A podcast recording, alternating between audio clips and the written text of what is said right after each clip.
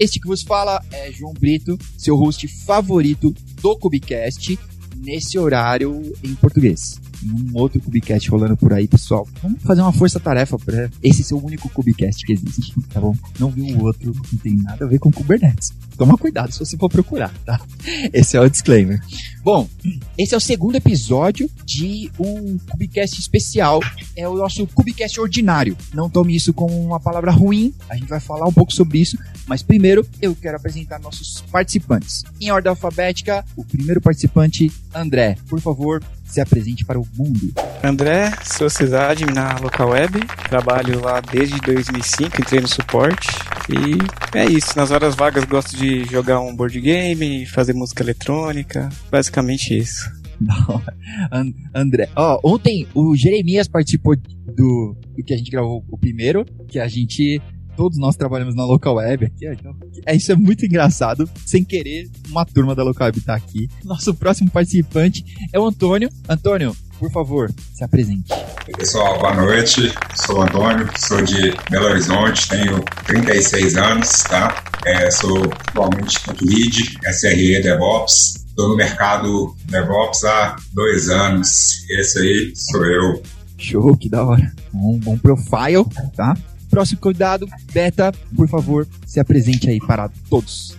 Oi, gente, tudo bem? É... Então, eu tenho 39 anos, moro no sul de Minas, aqui em Piranguinho. Sou carioca, mas moro aqui no sul de Minas. É, sou SRE. Hoje eu estou numa um processo, numa transição de carreira dessa parte técnica, mais também para team leader, né? Assumi uma, uma posição agora numa outra empresa estava no, no Einstein, agora estou indo para Gerdau. Então, uma, uma, coisa bem foda. Curto bastante eletrônica, curto bastante arduinos. Tem aqui do meu lado aqui tem uma bagunça aqui de, de, de multímetros e, e peças e essa é a minha vida, né? É sócia do AliExpress. Total. Agora bem good, né? Bem good, isso aí. Show. tá bom? Nosso próximo convidado aqui, né? Também trabalhamos juntos na Local Web. Saudosa. Um abraço, Local Web. Danilo Milhouse, por favor, se apresente. Oi pessoal, tudo bem? Prazer. Meu nome é Danilo, ou Ordinário, como o João nos apresentou.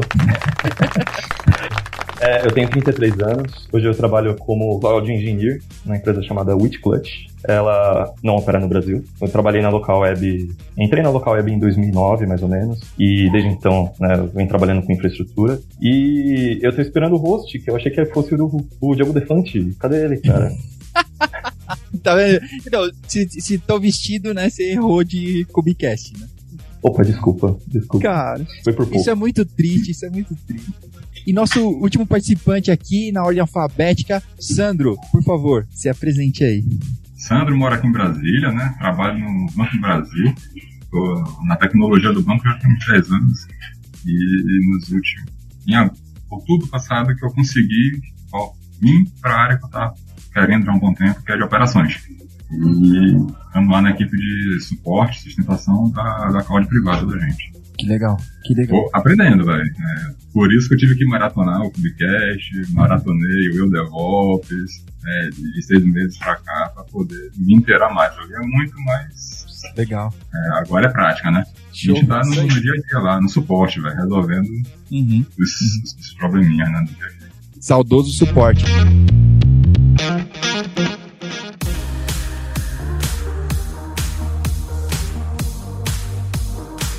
Bom, ó, eu queria começar com esse disclaimer que ordinário não é ruim, pessoal. Nossos dias ordinários são a maior parte dos dias. Senão o extraordinário não seria extraordinário, né? E, pô, a vida de bilionário deve ser uma merda, né? Tipo, o cara pode ter tudo. Aí ele fica inventando de, tipo, ah, eu quero sair do planeta. Tá bom, é isso.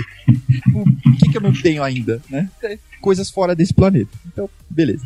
Para nós, meros mortais, tá? Eu dias ordinários são todos os dias. E DevOps é feito disso, né? A Roberta até me ajudou aqui ó, na definição de ordinário, que está em ordem das coisas habituais, comum, né, usual, é isso, tá? É o normal. E é, eu mesmo já fiz alguns episódios aqui entrevistando pessoas é, que às vezes a gente tem essas pessoas como heróis, né? Por exemplo, o Jefferson, uh, o Gomex, uh, diversas pessoas, né? Mas que, se você perguntar para eles mesmos, eles vão dizer isso. E não tem herói. Mas que a gente fica com essa visão. O Instagram é o grande propagador disso, né? Tudo no Instagram deu certo, mas na vida real, o que o que tá fora dos 5 segundos lá do, do Instagram é foda, né?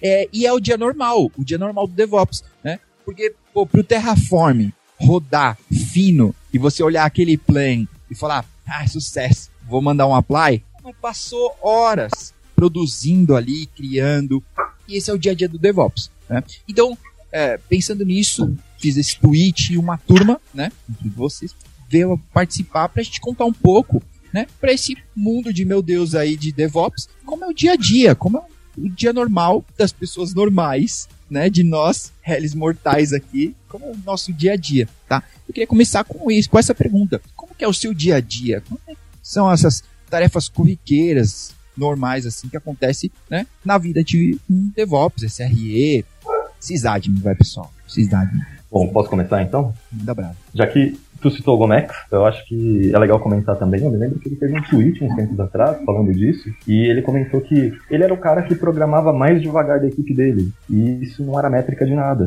porque é, você não é um herói sendo o cara que programa mais, que faz as coisas mais rápidas do dia a dia, não é isso. E Diferente dos filmes de hacker, né? Mas hoje, eu acho que hoje meu dia a dia tá um pouco mais tranquilo do que foi no passado, né? Antes de trabalhar na Clutch, eu trabalhei na ThoughtWorks e antes da ThoughtWorks no Itaú. E aí eu passei por mais algumas empresas, mas o dia a dia eu acho que era um pouco mais punk no sentido de é, a gente sempre tem um projeto para entregar, certo? Mas durante o desenvolvimento do projeto, operações não para. E normalmente a gente é responsável por operações e pelo projeto. Então, gerenciar esse tipo de coisa no dia a dia é muito complicado, porque a gente também tem que ter um gerenciamento de prazos em relação ao que a gente está desenvolvendo, que vai entregar, por exemplo, Q1, Q2, Q3. Operações é prioridade porque é o produto da empresa que está no ar e quando isso acontece você acaba deixando toda a parte de projetos de lado e foca em deixar a empresa em pé. Isso é uma coisa que, que o Danilo falou que me lembrou, me lembrou agora uma, uma, uma, uma frase que um amigo meu é, Bruno Martins, ele lá da Peg Bank, um amigão meu, ele falou assim, né, que a, assim, o, a gente sai de suporte, né, mas o suporte não sai da gente, né. Então, então assim, isso é muito dia a dia, né, porque se você pensa, assim, ah, eu no início fui muito suporte, dei muito suporte, muita coisa, coisa técnica. E aí no final das contas a gente chega onde? Né? A gente chega no que o suporte não sai da gente, né? A gente acaba, acaba fazendo essa coisa do, do dia a dia, né? A gente tem muito essa questão. E uma coisa assim que, que é muito corriqueira, pelo menos assim no, no meu trampo, é, é, é fazer essas pontes, né? É, acredito que é mais a. Porque a gente fala muito aqui de ferramenta, a gente fala muito aqui de, de tecnologias, mas a, a grande parte mesmo do nosso trabalho é, é também cultura, né? Muito cultural. A gente criar, criar as pontes do produto, junto com a equipe de desenvolvimento, junto com a equipe de operação. Quem tem oportunidade também, aquela pontinha do marketing, aquela pontinha no growth, colocar todo mundo para conversar, entender como é que está a situação, né? Então, acho que esse assim que é, que é a coisa mais ordinária, né? Que geralmente assim, eu faço muito, né? da hora, da hora. Ter a ponte com as outras equipes é super importante, né? E que muitas vezes é, cara, 90% do problema se já resolve nisso, né? Tá mantendo a comunicação funcionando. A comunicação sempre foi, sempre foi um problema da humanidade, assim, né? É, e dentro das empresas não é diferente, né? Pra gente manter uma comunicação funcional, né? Bem complicado, né? E a gente passou, passou, tá passando ainda, né? Sobre esse lance de, é, da agora da, da pandemia, né? Tipo, cara, você tinha mil canais para falar com as pessoas, né? E às vezes você tava falando com a mesma pessoa em canais diferentes, sobre assuntos diferentes. Cara, que zona. Mas comunicação é mesmo um core, né? Não é só terminal, né? A gente olhar lá atrás, quando o DevOps estava começando, assim, quando se criou o movimento, a gente precisava resolver um problema de comunicação, porque tecnicamente as coisas ainda estavam acontecendo, mas a comunicação entre times, e aí principalmente na época, times de desenvolvimento e Ops, eles não estavam funcionando do jeito que deveriam. É, um negócio, um negócio interessante, né? Eu estou já há 10 anos na tecnologia do banco, como falei pro João, né? A gente tem uns quadradinhos. Eu fico no naquele quadradinho. Mas a gente tem que interagir. Né? Essa questão da é, saber quem resolve né? é super importante. Uhum. Então, ter a, a comunicação né? entre, entre, os intervenientes e ter a, a, boa relação entre todo mundo é super importante. Uhum. Mas um negócio que, que, a gente pegou agora recente, eu cheguei no é, um negócio que a gente está tentando mudar a cultura, mas mais no sentido, na, na amplitude do, da, daquele quadradinho que a gente está inserido. Até então, quem passou pelo suporte ficava envolvido no suporte e não tinha tempo de planejar uma evolução do suporte da sustentação. Uhum. Né? Então, um movimento que começou agora, a gente teve várias reestruturações nos últimos seis meses, né? E o movimento que a gente está agora é de reestruturação do suporte, de sustentação, né? para que a gente possa dar condições para quem tenha, já que existe, sempre vai ter rotatividade, né? para que quem chegue tenha é, é, condições de menor curva, né? De, de, aprendizado, né? Sofrer menos com aquele dia a dia, com aquele trabalho ordinário, né? Aquele que a gente sabe que é todo dia. Tá? Normalmente quando a pessoa chega, ela não é obrigada a saber tudo. Ela sabe o que é Kubernetes, sabe o que é isso, sabe o que é aquilo. Pô, mas como é que resolve isso? Né? Quem está no suporte tem que ter essa resposta fácil. Né? Uhum, Ó, você resolve assim. Uhum. Né? E essa passagem de conhecimento e essa estruturação do conhecimento a gente está tentando dar um passo a mais agora. Né? Mas é cultura. É o que a gente passa direto na, na, na retrospectiva. Né? A gente tem que mudar o, o mindset da gente para poder melhorar para as gerações futuras. Né? verdade, verdade. É, eu acho que é bem por aí mesmo, né? O, o, é mais uma questão de mindset do que questão técnica, né? No dia a dia, o técnico é de letras, você tira fácil. Agora, o mindset, você não, não, não, não ficar estressado na sexta-feira, né? levar aquela semana de boa com esse ordinário e tal, isso eu acho que é o, o que tem que trabalhar mais, né? O que a gente acaba tendo que trabalhar mais. Cara, o que, o que eu acho mais doido nesses dias ordinários aí é que normalmente um nunca é parecido com o outro, né, cara? Um dia você acorda e você tá rastreando o query, no outro dia você tá sentado com, com a galera de produto aprendendo regra de negócio, porque, tipo assim, o Pio ofereceu algo mirabolante pro cara e, tipo assim, você tem que consertar o que ele foi, que ele ofereceu pro cara em infra ou em código e tipo assim, a hora que você termina de fazer a parada, você esbarra numa regra de negócio. Para mim, o, o, mais doido é isso, porque tipo assim, eu sou eu sou cria de suporte, monitoramento, então tipo assim, de 30 dias 29 era igual, cara. Tipo, era todo dia a mesma coisa. Tipo assim,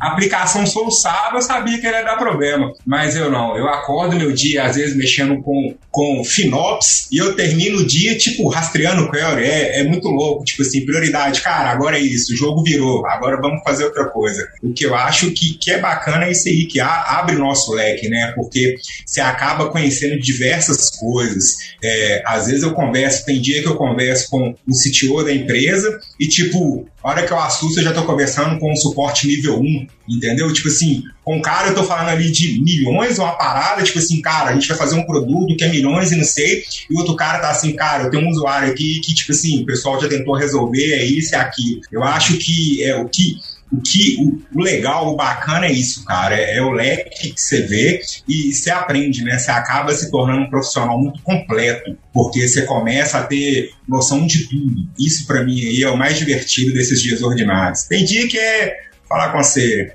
é foda, mas tem dia que tipo assim, você dorme com aquela sensação de dever cumprido. Tem dia que você vai, você toma aquele banho de dormir, né? Você fala, esse dia podia ter sido apagado. Exatamente. Legal. Pô, sobre o que o Sandro tava falando antes, eu até ia. A nossa média de idade aqui tá todo mundo acima dos 30, né? Então, quem nunca, né, quando a gente foi começar, né, o que acontecia? Os, os velhos de casa iam entregar carne de pescoço para quem tava chegando. Era de lavar carbono para baixo, né? Para os mais novos, carbono tá, não é o elemento, tá bom? Buscar, ah, essa... buscar um envelope redondo, busca um envelope redondo na recepção pra mim e tal, é tipo essas paradas, mano. Cara, os under 30 não vão saber nunca o que é carbono. Tá? Ele pode colocar no Google. O Google não vai dizer pra eles o que é carbono, o certo. Porque Nem mimeógrafo. Nossa, mimeógrafo. Ah, pau. Tá? Mas é, era, eram essas tarefas, né? O que ninguém queria fazer, dá pro novato fazer. Né? Que era tarefa repetitiva, né? Igual o, o Antônio falou, né? O, o suporte nível 1 lá. Cara, você tá falando sobre milhões, mas tem um usuário que o login não tá funcionando. É, tem esse cara, tem, e tem que resolver. Pô, eu me lembro, a gente era de operações aí lá do Nokia, lá da Local Web, né? E aí, nessa época, 2009, antes disso, sei lá, quantas tarefas a gente não automatizava? Elas ficavam acontecendo. Tinha aquele servidor favorito que, ah, esse servidor de e-mail aqui. Não, isso vai acontecer sempre. É só deixar, deixa que passa. É isso, é normal. Se tirar o erro, ele para de funcionar. Tem que deixar, porque é, é, é, o estigma dele ali. Se tirar, ele não funciona, mano. Nós já corrigimos já aquele bug e deu pau em tudo. Tem que deixar o bug. Faz isso. parte. É, é, uma feature, não é um bug. É Exato, é a feature, a feature. Isso, pode crer.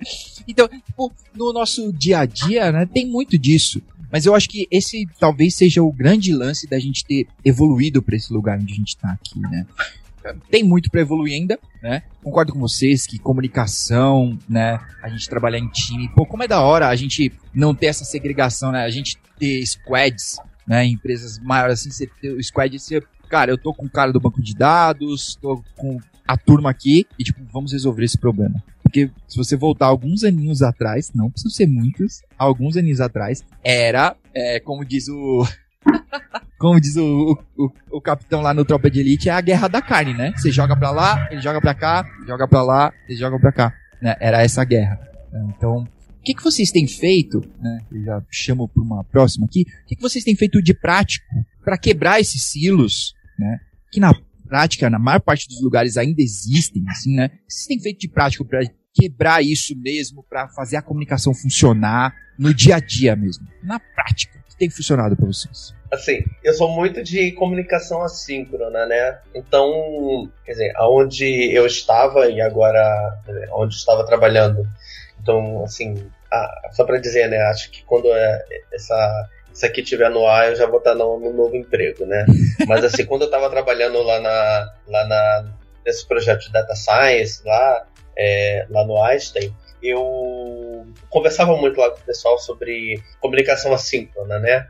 Então, acho que foi também essa questão de cultura, né? Ele ficava devagarinho e tal, conversando com as pessoas. Mas a, uma coisa legal que acho que deu super certo foi foi acabar com a, com a Daily, né? Vai acabar com a, com a Daily falada, né? Encontrada sendo todo mundo tinha que se encontrar para poder falar. Fala assim, né? Se é Daily, né? Se é Daily, a gente tem um dia inteiro, praticamente, ou metade do dia, vamos dizer assim, metade do, do, da carga horária, a gente abrir uma thread lá na nossa, no nosso chat de comunicação, colocar lá as coisas todas, né? Ainda mais que, assim, a nossa equipe é, é bem pequena, era bem pequena, agora ficou menor, né? era bem pequena e eu ajudei a piorar a situação. A, a diminuir, né? E aí eu ajudei a diminuir, então ela. Então, assim, mas pelo menos assim, a gente atendia muitas squads, né? Muito, assim, é, a área é, crescendo muito e a gente tem, tendo que atender todo mundo. Então, às vezes tinha que participar de outras deles, aí gente de QA, gente de, de DevOps, tirou todo mundo junto assim, falou assim, não, gente, vamos fazer o seguinte vamos escrever em via texto, vamos, vamos manter aqui a comunicação. A gente tem até metade do dia para escrever aqui, né? Até finalzinho do dia lá, assim, dá para escrever, fazer comunicação. Então, assim, nossa, eu vou te falar, para mim, então melhorou bastante, porque muita coisa para fazer, muita coisa, a gente manda mensagem lá, tudo assim. É, foi difícil também, também, vou te falar que foi um processo bem difícil para acabar aquela, aquela coisa assim, ah, bom dia, boa tarde, boa noite, tá, assim, continua lá, mas vamos fazer o textão, né? Vamos, vamos escrever como se fosse o textão do, do, do, do, Twitter, né? Aí a gente coloca lá o textão do Twitter. Acho que esse que foi o ganho maravilhoso mesmo do, da, dessa, da, da, questão da comunicação, né? É. Ela torna essa questão assíncrona, né? Que acho Não. que hoje faz sentido no nosso modelo de trabalho, né? A gente está aqui uhum. online, né? Sim, ah, é verdade. Não, com certeza. É, a gente teve um, algum episódio que o Gomex falou sobre isso, né? Que eles estavam em fuso horário diferente. E aí, é, imagina, dá uma, dá uma dor no meu coração. Eu tenho vontade de usar palavras chulas quando a pessoa me manda bom dia. E ela não manda o restante. Ela tá esperando. Dá pra ver a pessoa, ela tá olhando assim, esperando. Escreva bom dia. E aí ela, só então, ela vai me dizer qual é o assunto. Pô, sério? Escreve logo o que você quer, esse diacho aí que tá Ou pergunta assim, ou pergunta assim, você tá bem? Aí tipo, não, não mais, não tô bem mais. De repente, porra. de repente era só o ping da amizade, pô. Pô, mas nunca é, né? Nunca é pra me mandar um pix. Tipo, e aí, tudo bem? Pô, queria te mandar um pix. Não é. Queria te Na, mandar na um verdade, real. ele tá medindo o humor, né? Ele tá medindo seu humor pra saber até onde ele pode ir. O certo é isso, entendeu? Como eu vou dar essa notícia, né? Ah, bem pensado. Exatamente.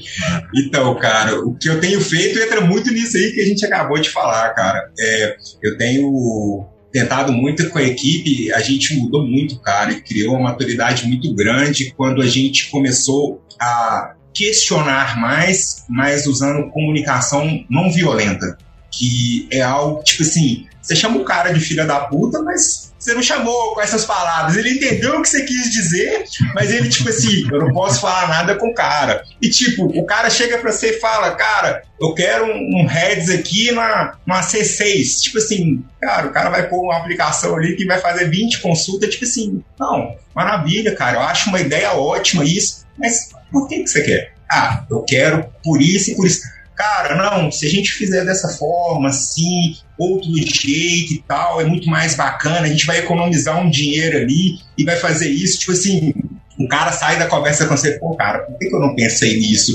Porque, tipo assim, a galera só chega e pede, né? Tipo assim, o cara não quer nem saber, ele chega e fala alguma coisa. E depois que a gente começou a questionar, porque antes chegava e falava, cara, eu preciso disso e disso, a gente fazia.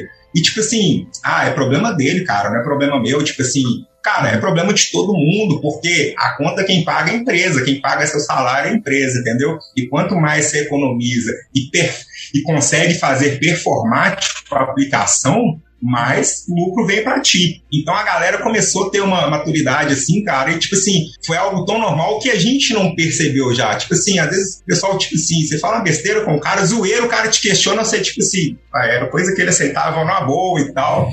Então isso aí tem melhorado bastante o nosso dia, cara. A gente teve bastante feedback positivo sobre isso e a gente conseguiu com isso aí criar bastante maturidade, não só de tecnologia, como de negócio também. Porque a gente começou a entender coisas que a gente não entendia. Tipo assim, cara, eu preciso que você faça isso e isso. Por que que vai fazer? Ah, é porque eu tenho um usuário que isso, cara, tô vendo aqui você tem um usuário só, não tem cabimento. O cara me rende, tipo, 3 dólares por dia, eu vou colocar uma aplicação no ar de 20 dólares por dia. Aí o cara Não pensa. sobe uma assim, "Pô, nano com isso. Exatamente, eu não tinha nem pensado nisso, entendeu? Isso aí, cara, deu um, deu um up muito grande pra gente aí. Que legal, que legal. É, é, eu, tenho uma, eu tenho uma experiência. Antes, antes de vir para a equipe de suporte aqui, eu trabalhei na equipe de Big Data. E a gente fez algumas é, mudanças lá na questão do time, né? A questão prática mesmo que você comentou aí, né? E aí, quando eu cheguei aqui no time de suporte, eu estava nessa situação: duas mil chats com pessoas é, diferentes tal, e, e perguntava ah, como é que eu faço isso, ou me faz aquele favor, ou restarta a minha aplicação, ou não sei o que tal. E, e isso começou a acontecer comigo dois meses depois que eu cheguei na equipe. O colega que já estava há dois anos, vezes 10, vezes 100 o número de chat dele, né? Então a gente propôs, a gente começou a implementar e está tá começando a dar um resultado, que é o que? A gente parou de responder mensagem direta. O cara chegou para fazer uma pergunta, Ô, ô, Sandro, como é que faz isso? Ô, Sandro, como é que funciona o Ingress? Ô, Sandro, restarta meu pod. Ô, Sandro, minha aplicação não está subindo. Coisas normais do, do dia ordinário do suporte da gente. Então a gente está parando de responder as mensagens diretas que chegam no chat e a gente direciona para um canal em uma equipe que tem todos os usuários que usam a DB Cloud, que a gente chama lá. E aí a gente ganha porque a gente centraliza dá uma organização muito melhor na conversa, que você consegue botar um título, aquele negócio todo e tal. E o principal de tudo, que é o compartilhamento das informações. Né? Então o rapaz perguntou, ah, como é que eu faço para restartar um post? Bem, bem básico, não. Ele não sabia, chegou novo e tal, perguntou. Pô, beleza. Ó, vai fazer assim, assim, assado. O roteiro é esse aqui. Ó, o link é esse aqui que tem uma explicação tal. No que eu respondo para ele, naturalmente eu respondo para mais 400, 500, sei lá, quantas pessoas tem hoje lá. Né? Show. E, é, isso está começando a dar um resultado aqui no suporte, né? Eu fiquei super feliz quando isso deu o resultado esperado lá no Big Data, que foi um usuário fez uma pergunta: como é que eu faço para usar a biblioteca X com pandas para fazer não sei o que de modelo analítico? Algumas perguntas lá do Big Data Analytics. Né? Então, um outro usuário, uma outra equipe lateral, foi lá e respondeu: Eu já fiz aqui, qualquer coisa, me procura. Rapaz, quando eu vi Show. aquele negócio lá passando assim no, no, Caiu uma lágrima. No canal, né? Eu botei o coraçãozinho lá e, pô, isso, esse aqui é o espírito que a gente tava querendo. É de um estar respondendo o outro, né? E não depender de uma equipe, de uma pessoa, porque é conhecimento, né? Então, conhecimento que está com aquele time, beleza, ouvindo aquele time, vai, responde. Uhum. Mas tem muita pergunta que o próprio usuário, que é mais experiente, consegue responder. Então, na prática, na prática mesmo, seria esse, esse exemplo aí, entendeu? E quando o, o Antônio, né, Antônio Júnior, né, comentou aí a questão de capacidade e tal, também caiu como uma luva aqui algumas exemplos que a gente vem passando aqui, e é bem isso aí, entendeu? É, o cara pede, ah, eu preciso de X. Uhum. Eu, pô, beleza, né? Mas observe esse gráfico aqui, olha o seu consumo de CPU, olha o seu consumo de memória, tal. Tá vendo? Beleza? Ó, se prepara que a gente tá preparando, tá, se prepara, tá preparando. É, se prepare aí que aí em breve você vai receber a fatura. Né? Aqui é nuvem privada, mas vai vir em conta. E quando for para nuvem pública, né, imagine isso aqui no seu cartão de crédito. a gente dá uma dessas assim, o pessoal dá risada, você toca, e isso vai, vai, vai melhorando. Aí só para não perder o gancho, eu DevOps é o Yuri, Juliano e a Isabela. É o Yuri, Yuri, pra... desculpa. Tipo. Acabei de lembrar seu nome, Yuri.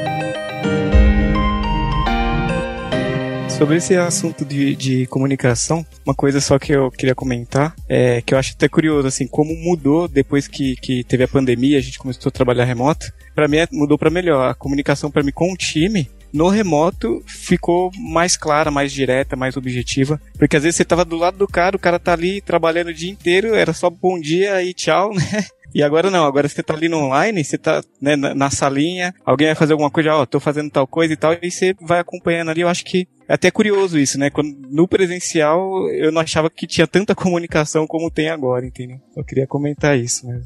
Assim, o primeiro, acho que é muito sério em relação a. Eu adoro o modelo remoto, porque isso me possibilitou Hoje eu tô morando no interior, né? Eu saí de São Paulo e isso tá me dando uma qualidade de vida fenomenal, sabe? Não trocaria isso porque meu filho tá pequeno, tô cuidando de um cachorro agora também, então eu tenho tempo de organizar meu dia com essas duas coisas que tomam muito tempo de verdade e tô conseguindo aproveitar o crescimento do meu filho, assim, sabe? Isso foi ótimo. Mas em relação ao presencial, acho que a gente perdeu algumas coisas, porque você ter aquele contato mais direto com as pessoas e você conseguir sentar do lado de uma pessoa e trabalhar, cara, é uma experiência que você consegue aprender muita coisa. Então, principalmente para uma pessoa que talvez esteja começando na carreira ou começando numa área nova, isso conta muito. Acho que o João, o André também, na verdade todos aqui, mas tô pegando os exemplos da Local Web porque foi onde a gente começou assim. Isso contava demais, porque você entra na equipe de operações, por exemplo. E existem 10 sistemas de monitoração que você precisa aprender. O que, que você precisa olhar, quais são os tipos de alerta mais crítico ou não.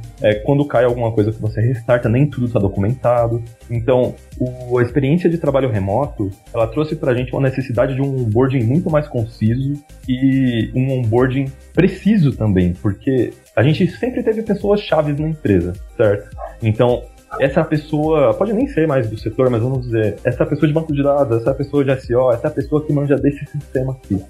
E essas pessoas eram sempre é, a nossa fonte de dúvida e a gente podia perguntar, não, tudo bem, me ajuda com isso aqui, como que eu faço troubleshooting, o que, que eu vejo para olhar esse alerta, isso falando só de Ops. Mas no trabalho remoto, e principalmente para pessoas novas entrando em times ou em empresas, isso está muito complicado. Isso é uma experiência que ainda precisa ser melhorada. É, eu acho que, que, que para pessoas novas, realmente, é, eu concordo com você, mas com o time, como é um time mais. O, o, time de Windows, né? É o pessoal mais das antigas, eu acho que para o time em si ali. Melhorou, entendeu? Mas realmente, quando entra alguém novo, é, é complicado. Ainda nesse ponto, eu acho que isso está nos forçando a melhorar os nossos processos, a melhorar a documentação, a melhorar esse onboarding. Porque, ah, não, isso aqui é só falar com, é só falar com o meu house. Ah, isso aqui fala com o André, né? E uhum. aí, tipo, cara, se toda hora você tiver que falar com o Milhouse, primeiro, pode fazer igual a Beta e sair fora.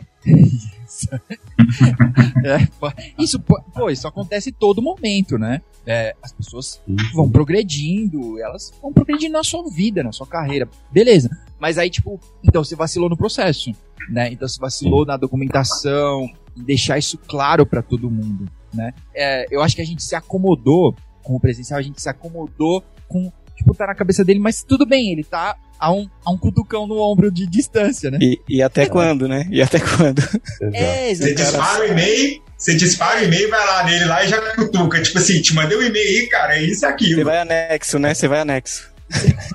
Tem, tem, tem outro detalhe, tem outro detalhe nisso aí, não sei se vocês percebem, né, mas é, a gente aqui que está numa empresa relativamente grande, uma boa parte é de terceirizados, de contratados, né, mas de 2019 para cá, né, pandemia para cá principalmente, né, a, a- a escassez de profissional de TI no mundo, nem, nem mais no Brasil, mas no mundo, né, aguçou, né, corrida atrás dos profissionais, então foi uma debandada geral. Então, a gente já tinha o normal, que era o contratado tem rotatividade. Né? A gente sabia da rotatividade do contratado. Ele ficava um ano, dois anos e ia embora. Mas aqui, pelo menos aqui no Banco do Brasil, né? se vocês seguirem o Banco do Brasil no LinkedIn, sempre você vai ver lá que tem Oh, me despedi, oh, me despedi, oh, me despedi, eu tô indo embora, tô indo embora, né? E, e esses últimos dois, três anos tem sido assim, é, uma saída, né? Muito complicado. Na pandemia, a questão do home office foi impactante para muita gente. E, cara, Experimentou o home office e Isso linkando com essa coisa de documentação. voltando, eu- né, sim. é, aí você começa a ter a rotatividade também dos funcis, que a gente chama aqui, né? Dos funcionários. Né? E aí, pô, o cara que fez isso aqui foi embora, e agora? Agora a gente tem que esticar, a entrega não vai ser do, pro semestre, vai ter que ser pro outro semestre, a gente vai ter que estudar tudo que o cara fez, aquele negócio e tal. Engenharia Isso é uma situação complicadíssima. Aí é a questão É, da, é, da reformulação, né, da, da, da documentação é o principal. velho. A gente está agora no processo de, de é, sair catando toda a documentação que a gente tem em todos os cantos, trazendo para um ponto central e depois fazer a parte de UX para deixar uma documentação legal, onboard também documentado tal. Porque realmente é, é a tendência da agora em diante, né? Você sabe que vai ter rotatividade. É, eu acho que, é só pra complementar também, assim, isso é uma coisa que para muitas empresas é cultural no sentido que só existe uma documentação quando a empresa sente a dor de não ter a documentação. Mas, cara, vamos evitar uma crise, sabe? É muito mais importante você ter o serviço da empresa no ar do que você. Vamos lá. é, a parte que você precisa gastar durante um projeto, de tempo das pessoas, precisa ser calculado quando você começa o projeto. Porque aquilo faz parte. Se você entrega um projeto sem documentação, você vai ter problemas com aquilo. Não tenha dúvida. Pode não ser em, no primeiro mês, no primeiro ano, daqui a cinco anos. Mas quando algo que era extremamente importante, que você não sabe como funciona, e a equipe que é, fez o projeto é, não estiver mais disponível, você vai ter uma crise, não vai saber como resolver, e aí a documentação vai virar prioridade top 1. É, quem nunca, quem nunca foi receber um legadão de presente, né? E você sequer tem acesso, né? Tem que começar a quebrar coisa lá pra poder chegar finalmente. Eu acho que o André recebeu um meu, inclusive. Essa Olha aí, semana, essa semana eu quebrei algumas máquinas lá rodando um script lá, fui ver quem criou. Não fui eu. Não fui eu. Se Não, assinado imagina, Milhouse, imagina. Milhouse não existe. O- Meu nome É, O legado, o legado Peguei nunca um tem le- pai, né? Peguei um legadinho seu lá essa semana lá, viu? Ah, eu- O legado nunca uma- tem pai. Uma coisa engraçada, teve um cara o, também que lá do local, talvez vocês que trabalharam lá vão lembrar. Conheço. Saiu, saiu da local web e deixou umas revendas lá antigas. Aí ele foi recontratado depois de muitos anos. Mas essas revendas ainda estavam lá e ele que tá cuidando. Puta, que, que zica, hein? Você pegar o seu legado de volta, né? Pegou o é legado de volta. Backtroll, backtroll maldito, né? É o karma, né? É tipo, Karma. é tipo você você separou, foi traído, mas mesmo assim aceitou voltar, tá ligado? Tipo assim, é o que eu tenho pra fazer, cara. Então, tipo assim, não tem jeito. Será que ele não pensou nisso quando ele tava voltando? Putz, deixei muita De coisa jeito quebrada e nenhum. agora eu vou ter Com que consertar. certeza. Com certeza ele pensou que já não existia mais, né, mano? Achou que alguém melhorou a parada. É. É que ele amarrou Você deixa pontas aquilo, de sair. O pior que eu acho mais doido, sabe o que, que é, cara? Que os caras tinham que documentar gambiarra também, cara. Porque, tipo assim, os caras acham que gambiarra, quem chegou vai conhecer a gambiarra do cara. E, tipo assim, eu fiz uma perninha que não sei o que, tipo assim, você perde 48 horas pra descobrir que era a gambiarra que o cara fez, tá ligado? Aí, tipo assim, eu sou a favor aí, cara, de documentar a gambiarra também. Ter uma parte só pra gambiarra. Com certeza. Não, gambiarra segura o mundo, né, cara? Não, É. vai dizer que pô, metade nunca? da internet deve ser gambiarra aí, pelo menos. Ah, sim. É, então, empresa começou o produto certinho. É muito Não, difícil é. pegar uma empresa que começou zerado. Como que começa MVP? É uma pessoa atrás do computador, uma normalmente, e fazendo tudo. Tá aqui meu produto, é meu MVP. É aquele Depois gif do caixa eletrônico que tem um carinha dentro, assim, e ele vai entregando. é esse gif, é esse. Não, É back-end vídeo e o é front-end. Não, e esse GIF é maravilhoso porque a gente fala, a gente tá falando aqui, né, sobre aquelas coisas bonitas, né, é, que a gente vê assim, né, ah, o MVP, agora o o produto, né, mas geralmente 99% das coisas, o MVP é o produto e tá lá cheio de gambiarra, e tá cheio lá de remendo. E isso, isso que, que, o, que vocês falaram me lembrou uma, um período atrás, onde eu, eu trampava num lugar onde tinha NOC, e, e uma das metas lá era acabar com alguns servidores de lá, porque já estava tudo em cloud. E aparentemente na documentação não tinha nada lá no, na- no servidor, né? E aí eu É a receita do sucesso. É a receita do sucesso, né? Aí eu- uma pessoa lá falou assim: ah, vamos, vamos fazer o seguinte, vamos formatar esse, esses Não. computadores aqui e vamos reutilizar, né? Aí eu Bela falei decisão. Assim, tá, mas, vamos- é, tá, mas vamos fazer o seguinte antes. Vamos tirar o cabo de rede e esperar uma semana. Cara, deu outra assim. Tirei o cabo de rede. É, tirei o cabo de rede, demorou uma hora, desceu Explugou, um, tinha um alguém diretor, é, desceu um diretor, um gerente perguntando assim, o que que tá vendo? Tinha um programa assim, tinha um script lá, acho que tinha uns 5, 6 linhas em Bash lá que faziam, fazia, pegava, pegava uns dados do Nokia, alguma coisa assim, juntava, montava um relatório, ficava mandando SMS a cada a cada dois minutos, sabe? A cada dois minutos mandava um SMS pra disparar outra maluquice. Era um cron o que negócio- o diretor fez, quando ele trabalhava É. no NOC. É, na- é mais ou menos isso. E aí o negócio parou, né? Porque tava lá num diretório BIM, né? BIM e tava com Chrome. Mas esse lance de MVP, eu acho que tem, acho que tem duas coisas, né? Primeiro, pô, é inevitável. Cara, preciso lançar minha empresa, meu produto de hoje pra amanhã. E isso são seis da noite, é isso. Amanhã a gente precisa do produto funcionando. É impossível subir by the book, tá bom? Não tem essa. É, vai ser no Go Horse full, full power aqui e beleza. Mas o, o problema é que, talvez como líderes, a gente acaba envolvendo nessa aqui, né? A gente acaba não priorizando consertar, né?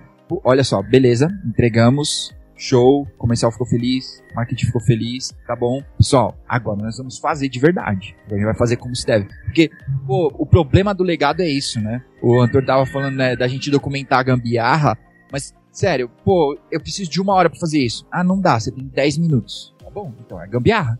É isso, vai ser isso. Então, talvez se a gente consegue vencer essa ansiedade que é inerente, assim, né? Eu acho que faz parte do marketing, do comercial, produto, time to market, coisas todas, né? Mas como a gente conseguir manter isso, tipo, pelo amor de Deus, cara, alguém segura esse comercial, sei lá. Cara, eu acho que tem uma diferença muito grande no modelo que a equipe trabalha e no que a empresa e os profissionais estão buscando. Porque eu tava tendo uma conversa hoje, inclusive, lembra da Patrícia, Patrícia Mota? Tava conversando com ela e sobre né, situações no mundo de tecnologia aí. E você vê a diferença de um produto quando a equipe está tentando alcançar um objetivo para ter um produto estável, para ter um produto documentado, porque as pessoas querem e gostam de trabalhar com aquilo, ou porque dentro isso acontece normalmente em grandes, é, grandes operações, né, onde a operação, né, os times, eles trabalham para um objetivo que ou eles não concordam, um objetivo que foi é, não foi bem definido, ou que aquilo está servindo de degrau para um gerente, para um coordenador subir de cargo. Sabe? E isso é muito complicado, acontece muito no mundo de tecnologia. Às vezes a gente nem tem controle sobre esse tipo de coisa, porque vamos dizer assim, durante Q1, Q2, Q3, a gente precisa colocar o produto X no ar, onde tem muita gente envolvida, muita tecnologia envolvida, mas qual que é o objetivo? A gente está fazendo isso porque a gente está querendo colocar um produto bom e estável no ar, ou é porque o mercado já fez, a gente está copiando e no final das contas está fazendo palanque para alguém. Sabe? Acontece. Normalmente acontece. o palanque é nas nossas costas, né? tipo, entrega pro cara que ele consegue fazer. Como faz, eu não sei não, mas faz. Sim, exato. É tipo isso. acontece, a gente tem que evitar, mas acontece. Não tem jeito. É verdade. Mas, gente, só para não perder o. Segundo porque ponto. já tá alguns assuntos atrás. Exato, segundo ponto. Normalmente, normalmente, principalmente quando nós trabalhamos com operações, essa coisa de mandar o ping da amizade não existe. Porque você tá fazendo tanta coisa ao mesmo tempo. Normalmente você tá cuidando de, vamos lá, cinco, seis servidores estão fora do ar ao mesmo tempo. E a pessoa te manda um oi descompromissado. Não dá para responder o oi descompromissado. Gente, manda o conteúdo. Manda, me fala o que, que você quer, me fala o que, que você quer, que eu não tenho tempo de mandar o ping da amizade. Uhum. E o, o André, em determinado momento a gente trabalhou lado a lado, né? Não, não é especificamente o ping da amizade, mas era muito engraçado, porque de vez em quando eu tava na minha, tava trabalhando num projeto e, cara, focadaço, focadaço, focadaço. Ele me dava um cutucãozinho assim e virava pra mesa dele e continuava trabalhando como se nada tivesse acontecido. Mano.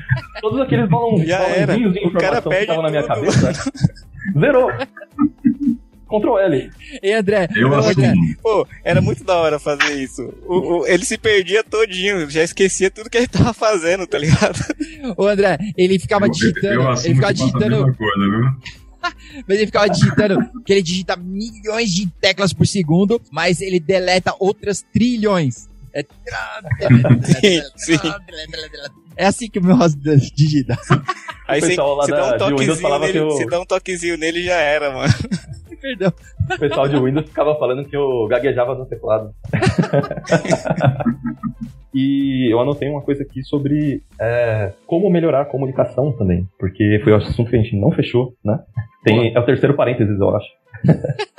e, assim, tem, tem um amigo meu ele seria a pessoa perfeita para falar sobre isso, então eu posso errar bastante falando sobre esse assunto. O cara que fala sobre isso se chama Rodrigo Heck.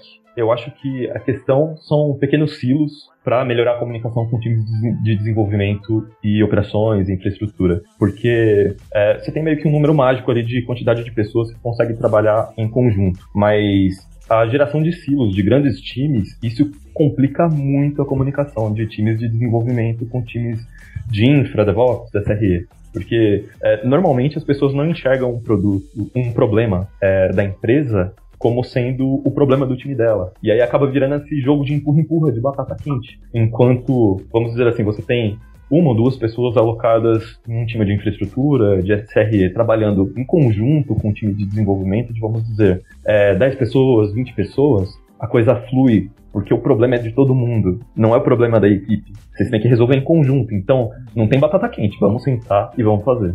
E você sabe que, cara, se eu não resolver, vai resvalar em mim também, uhum. né? Se eu não fizer essa documentação certa, eu também vou tomar ali amanhã, né? É, tipo, não tem muito para onde correr, né? Não é, não é um grupo, né? Um squad de mil pessoas. Que aí, tipo, Sim. você errou aqui, mas aí outra pessoa vai pegar e azar do próximo, né? Não, não vai ser assim, vai pegar em... É claro que isso não se aplica para todas as empresas e quando a gente fala de grandes corporações, é meio inviável fazer esse tipo de coisa porque você tem lá uhum. 5 mil pessoas trabalhando na empresa. Se você quiser dividir esses 5 mil por silos de 10 ou 20 pessoas, o gerenciamento disso pode ficar inviável.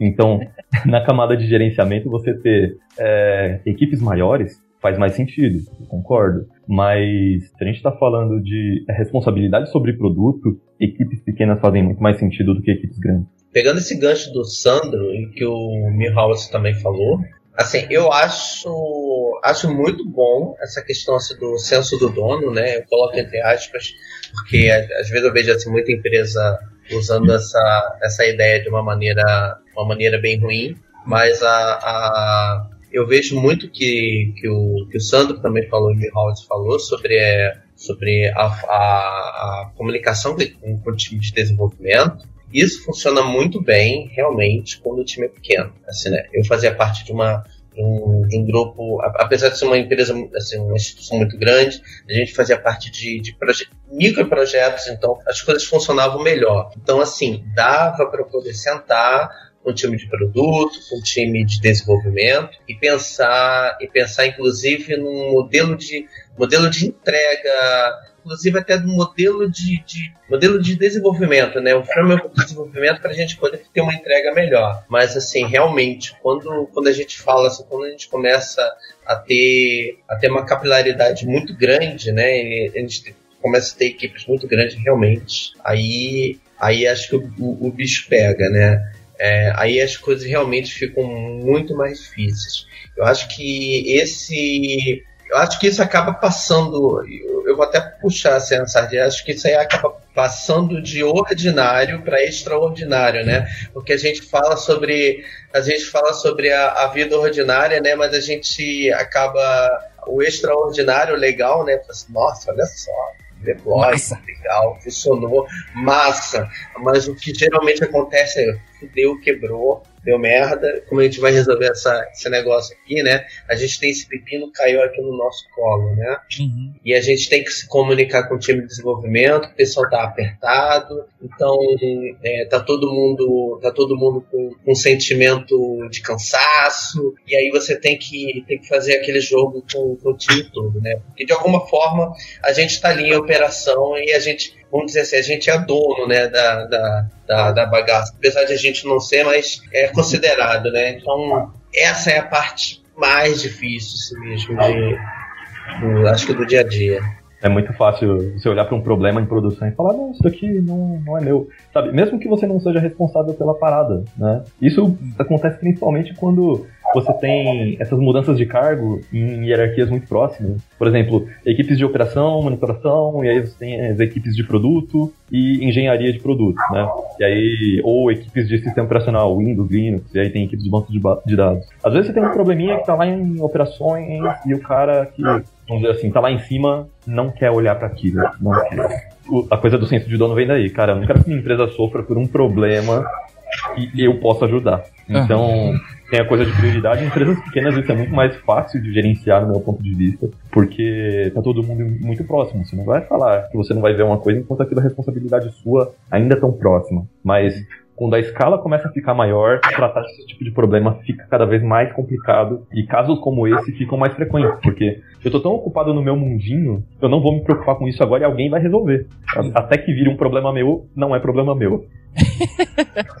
Então, só, só, só, tem que tomar cuidado, Danilo, quando às vezes você assume alguma coisa que não faz parte do seu escopo e dali para frente aquilo é seu. É, Isso pode rolar sim, também, entendeu? Você resolve uma vez, aí já era. Aí você virou dono, entendeu? Dono de verdade. Aquele outro time que deveria ser o responsável, já era. Ele não vê mais porque você resolveu uma vez. Sim. Então, só tem que tomar esse cuidado para quando for resolver, deixar claro, ó, tô resolvendo, ajudando, mas assim, você já sabe como é que faz, é assim, e a equipe responsável é. Eu acho que é, é um problema muito mais relacionado a pessoas do que processos, sabia, André? Porque se você para pra pensar, é, durante uma contratação, vamos dizer assim, você consegue filtrar qual que vai ser o perfil da pessoa que está entrando e as responsabilidades que a pessoa vai ter e essa coisa de senso de dono. Então, na minha opinião, tá? Isso aí não é dia de regra, só minha opinião, mas se todo mundo tem esse senso de dono, esse tipo de coisa tende a não acontecer, porque na primeira vez que alguém, por exemplo, de um time de operações, pegar um problema que ele precisa resolver, pede ajuda para os times, vamos dizer assim, de engenharia e aprender a fazer aquilo, ele nunca vai mais, nunca mais vai pedir ajuda. Claro que existem os outros extremos. Sim. Que sim. é o cara que é, sempre é, vai pedir isso, ajuda para tarefas. O ideal seria isso aí mesmo, né? Mas muitas vezes acaba não rolando, porque a pessoa realmente não tem esse perfil, né? É. O Giba, é, no mundo ideal ela só agradeceria, né? No, é. no, mundo ideal ela só ia falar, cara, obrigado, você me salvou numa bucha. Mas... Exato. Cara, o Giba, o Gilberto Maltner, né, o fundador da Local Web, ele tinha uma frase muito interessante que era o seguinte: é, eu não quero que você defenda meu produto para cliente, porque se você está precisando defender meu produto para cliente falando que meu produto é bom, provavelmente ele não é. Quem tem que vestir a camisa da empresa não é o funcionário, é o cliente, porque se meu produto é bom, ele não tem que agradar você, ele tem que agradar o cara. E isso eu acho que faz total sentido, sabe? Pessoal, chegando aqui ao, ao final desse episódio, é óbvio que tem muita coisa ordinária pra gente falar, tá? Mas acho que já foi, já foi bem da hora a gente poder compartilhar um pouco desse dia a dia. E eu queria aproveitar, e antes da gente acabar, a gente compartilhar, vocês compartilharem é, recomendações para todos os participantes aí possam. Todos os ouvintes, né? Participantes. Os participantes também podem, mas os ouvintes possam ter sugestões aí, né? Porque ficar navegando pelo catálogo do Netflix lá é osso. Então. Posso, posso mandar um engraçado antes da gente ir pros Por agradecimentos? favor.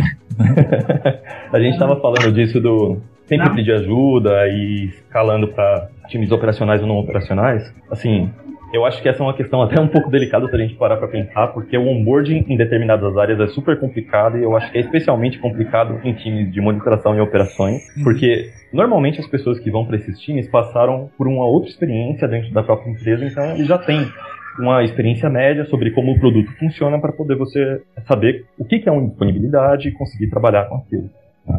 Em uma empresa do ramo de hospedagem de sites que vocês conhecem, é, em algum momento houve uma contratação direta para o time de monitoração e operações que não deu muito certo, né? Porque eu acho que esse Lá senso de criticidade não estava muito apurado nessas pessoas. E aí você pegava, às vezes, sei lá, um servicinho fora aqui e ali, e o cara que estava responsável por aquilo estava vendo notícia no UOL. e é, é muito complicado esse tipo de coisa por, assim, vários motivos. Sobrecarregando o próprio time de operações, por ter serviço fora do ar. E, e dependendo da cultura da empresa, rola um pequeno bullying com essas pessoas para elas conseguirem trabalhar, né? no produto que tá fora do ar e não pode, né? Deixar. Cara, você tá sendo pago por isso. Olha o produto aí, sai da página do UOL, por favor. E aí teve a situação do pão de batata. Se é que vocês lembram dele. Saudoso. Era uma situação como essa, né? Ele não estava fazendo, vamos dizer assim, o trabalho pelo qual ele foi contratado para fazer. E eu não concordo hoje em dia com o que foi feito, mas foi uma situação que aconteceu que O eu de hoje time- não É. aprova o eu de 2014. Exatamente. Eu evolui como pessoa, mas ainda assim foi uma situação que pra época foi engraçada.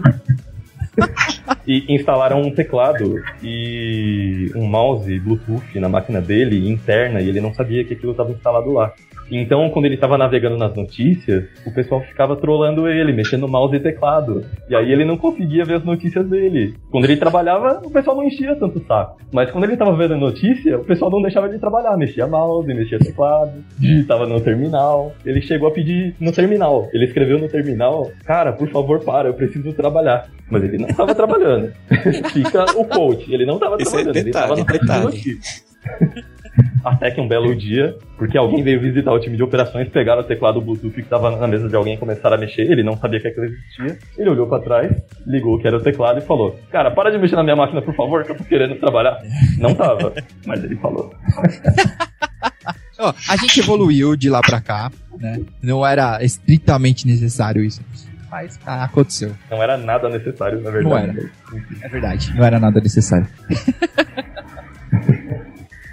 Pessoal, recomendações melhor do que bullying com o coleguinha que não tá trabalhando. Que vocês têm. Bem, eu, eu vou dar já a, a dica, né, para povo aí que que tá entrando em operação, que tá entrando em DevOps ou tá, tá, tá escutando esse podcast, para não, primeiro, cuidar da saúde e não deixar o burnout tomar conta, que isso é, é muito normal, inclusive no time de operação, é, infelizmente.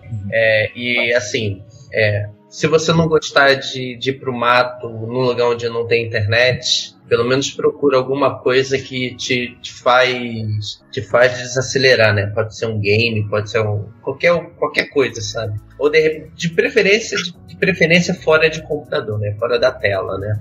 Assim, trocar a tela do computador por tela na TV às vezes não funciona bem.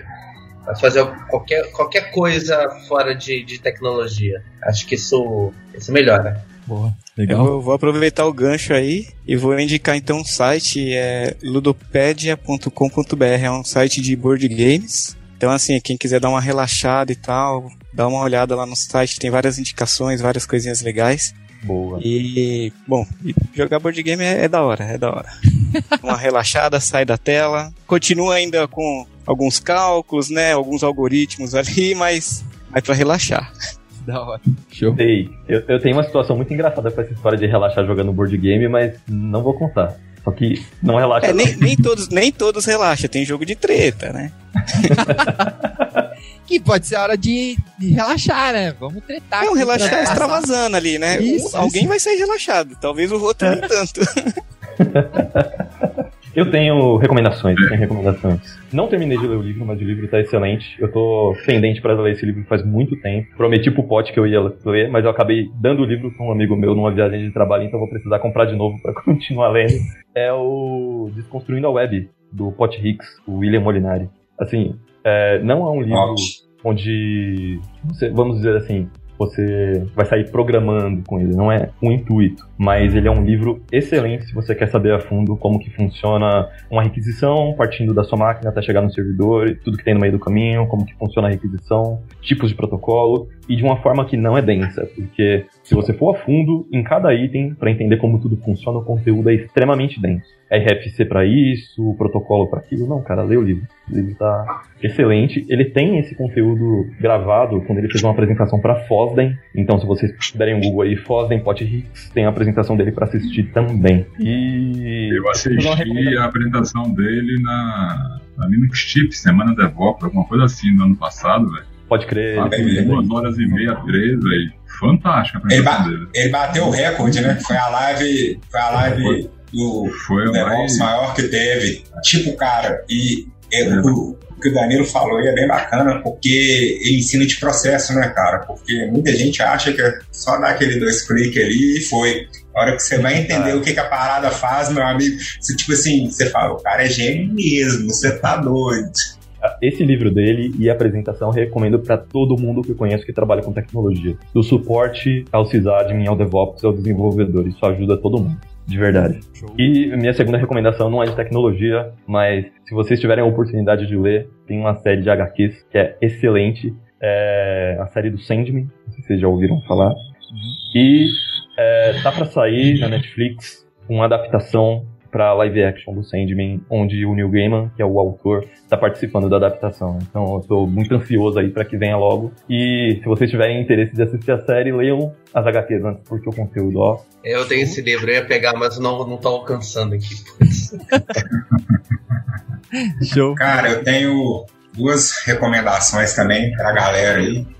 Eu comecei a meditar, cara, um tempo eu achava que era uma paia. E tipo assim, cara, faz a diferença, viu? Tem me tornado uma pessoa melhor, mais calma. O começo é meio difícil, é meio chato, mas depois na hora que você pega a moral, você sente até falta, tá? Isso aí é, ajuda bastante, cara. É, e a segunda recomendação pra galera aí que, que tá começando, até mesmo que tá na área, cara, aprenda sobre o negócio que você trabalha. Aprenda sobre o negócio do seu concorrente direto, que faz a diferença, cara. Eu trabalhei numa empresa aí e eu não tinha essa, essa visibilidade, né, cara? Eu saí da empresa, eu trabalhei dois anos nela. Eu cheguei à conclusão que eu nunca acessei o site da empresa que eu trabalhava, cara. Olha que loucura! Eu nunca acessei o site do produto que eu, que eu defendia, entendeu? Então, tipo assim, quando eu fui ver, cara, tipo assim, bicho, não tem cabimento. E você começa. É, eu trabalhei no e-commerce, né? Tá, agora você trabalha no e-commerce, cara, você fala, você começa a acessar, você vê, cara, esse carrinho aqui tá meio estranho e tal. E você começa a ver, tipo assim, porra, cara, aquilo ali é um código que o cara fez o deploy outro dia e não ficou legal e QA passou despercebido, outro passou. E quando você aprende no negócio, fica tudo muito fácil, porque você começa a ver o que conversa com o que, o que comunica. Tipo assim, cara, isso para troubleshoot você não tem noção como que é. Tipo assim, por exemplo, você tem aí 50 microserviços. Caiu um, você já sabe em qual outro que ele vai afetar, o que que vai parar, aonde o efeito cascata, porque o efeito cascata existe, não tem jeito. E fica muito mais fácil, cara, a nossa vida, pode ter certeza. Sandro, Isso aí. Eu, eu vou pescar, né? A dica da, da Beta foi, foi fantástica, a questão da atividade física. Identifica uma que você gosta. Né? Eu tô voltando a fazer academia agora, né? Tô sentindo já uma diferençazinha boa, muito legal. E tô sentindo falta, muita saudade de, de pedalar, um banho de mar. Não tem como eu não vou na praia. Né? Essa, a pandemia me, me afastou da praia. Isso é, isso é- isso é fantástico. E na, na, na- na outra ponta, né, não- acho que não tem muito hoje em dia no nosso mundo a gente não sair da, da frente de uma tela. Seja celular, telefone, computador, TV e tal. Né? E aí, nos momentos que a gente está aqui, aqui em casa, né? A gente está assim, mais que relaxando, né?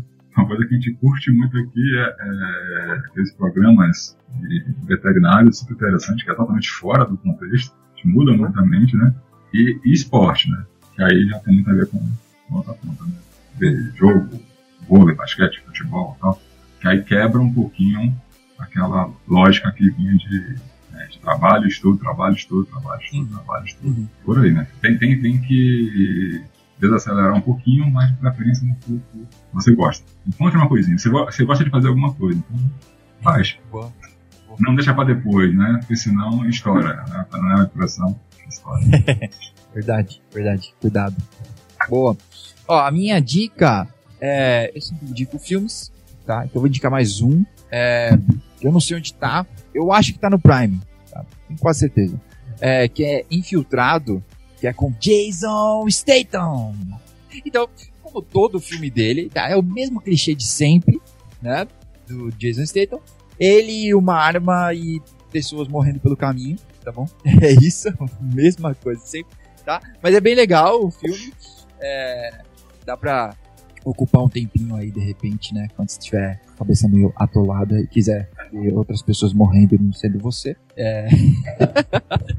Ou você de mentirinha, né? É de mentirinha, gente, tá? Cara, aliás, hum, eu não me lembro qual é o episódio, mas obrigado pela recomendação do Jojo Rabbit, porque aquele filme é muito legal. Cara, é esse filme é maravilhoso. É maravilhoso esse filme. Jojo Rabbit. Ô, João. Assiste. Jojo Rabbit é. Tinha um camarada que trabalhava comigo que era mais engraçado, cara. Tipo assim, aí ele chegava, a gente tinha um chefe na época, não vou falar o nome dele, que você tem caralhada de nome, o nome dele era Gilberto, cara.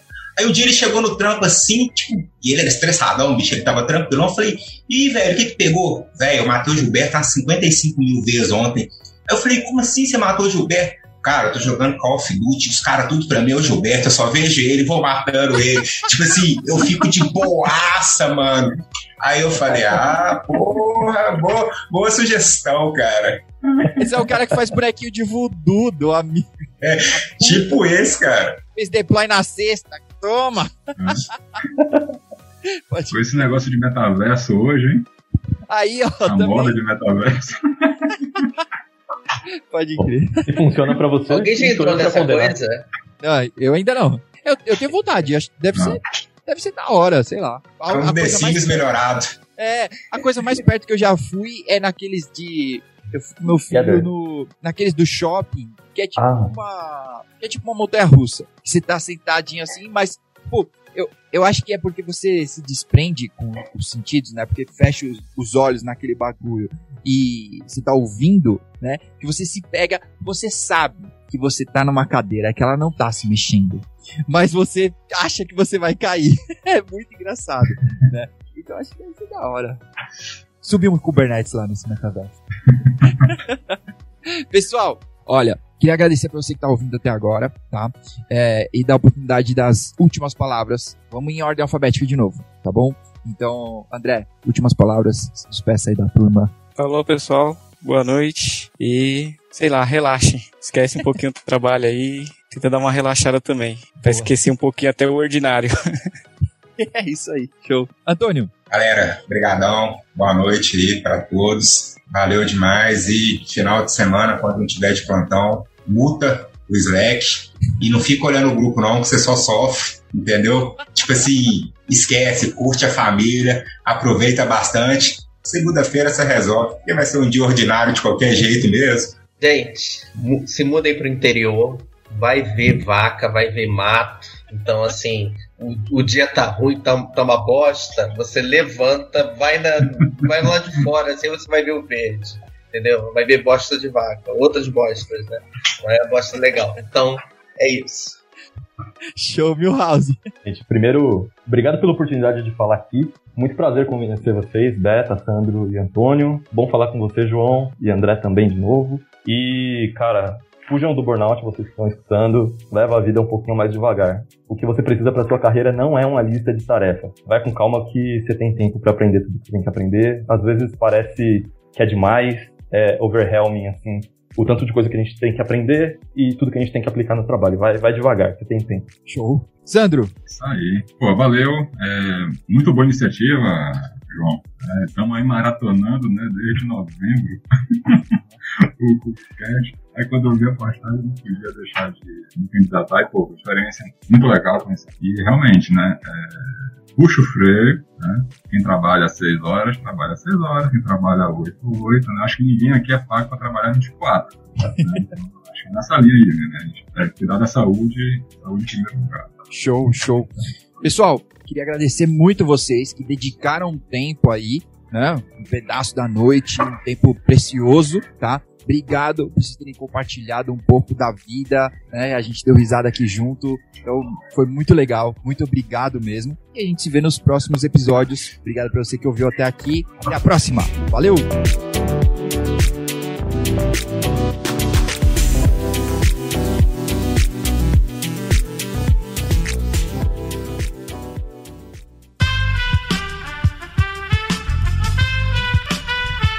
Esse podcast foi editado por Aerolitos Edição Inteligente.